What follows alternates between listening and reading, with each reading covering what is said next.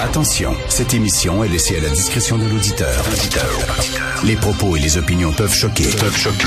Oreilles sensibles s'abstenir. Richard Martineau. Martino. Un animateur pas comme les autres. Richard Martineau. Cube Radio. Bonjour, bon mercredi, bon lendemain de budget. Est-ce que vous êtes content? Merci d'écouter Cube Radio. Alors, euh, écoutez, on va parler, tiens, d'art et spectacle. J'ai vu qu'on va avoir une version moderne de Moi et l'autre. J'ai vu ça. Kim Lisotte, euh, qui est en train d'écrire ça. Euh, Kim euh, Lévesque Lisotte, une pièce de théâtre sur Moi et l'autre. Il y a déjà eu Symphorien, une pièce de théâtre coécrite par Pierre Huet et Louis Saya. Il y a une pièce de théâtre qui va être inspirée de deux femmes en or, puis ça va même faire un film. C'est Chloé Robichaud, je crois, qui va réaliser le film. Donc, on redécouvre nos classiques des années 70, hein, moi et l'autre, deux femmes en or, Symphorien. Et pendant ce temps-là, au Gala des Oliviers, les jeunes humoristes disent aux vieux, tassez-vous. Vous êtes plus bon, vous êtes plus pertinent, vous êtes dépassé, tassez-vous. C'est drôle, hein, parce que ces jeunes humoristes-là euh, sont en train de faire revivre des classiques des années 70. Bien sûr, on va les réécrire à la sauce d'aujourd'hui. Hein? Et là, vous pouvez être sûr que Deux femmes en or, ben, ça va être une lecture féministe.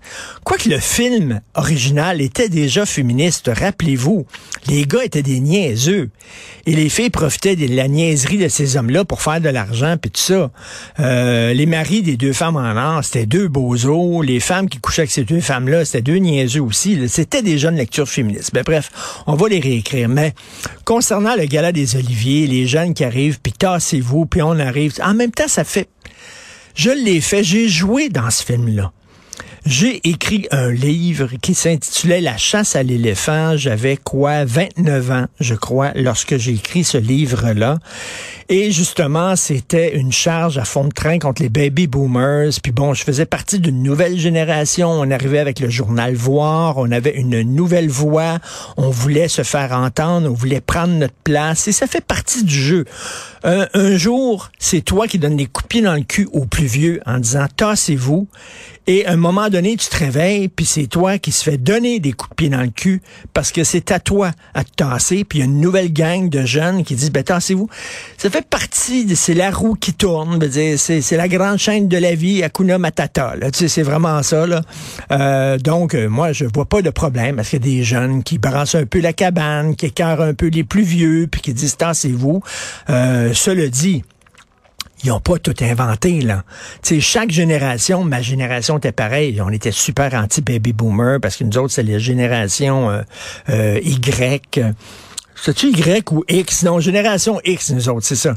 Donc, euh, on disait, on a une nouvelle voix, ça.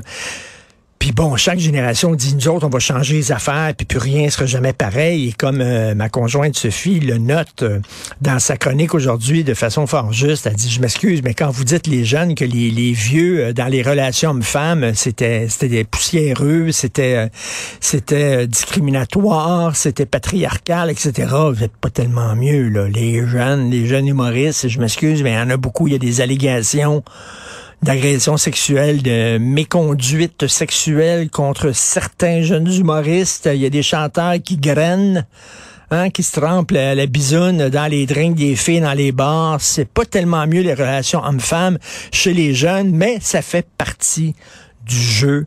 Quand tu arrives, tu dis, nous autres, on va faire les affaires différentes. Tu penses changer le monde. Et à un moment donné, quand tu as les cheveux un peu plus gris, tu vois que c'est le monde qui t'a changé. C'est comme ça, mais ça prend des gens plus vieux qui résistent au changement puis qui disent il faut pas tout envoyer promener, il y a des choses qu'il faut préserver, il y a des choses qu'il faut conserver, ça c'est le mouvement conservateur, ça prend ça, mais ça prend aussi des jeunes qui disent nous autres on veut faire table rase, nous autres on veut changer les affaires, on a une nouvelle vision des choses, ça prend ça. S'il y a rien que des gens qui font table rase puis t'as pas de conservateurs, c'est pas bon. Si tu rien des conservateurs aux cheveux gris qui s'accrochent à ce qu'ils ont aimé, puis euh, t'as t'as plus de jeunes qui disent, tu sais, ça prend le yin et le yang. Donc, mon Dieu, que je suis sage aujourd'hui, des perles de sagesse.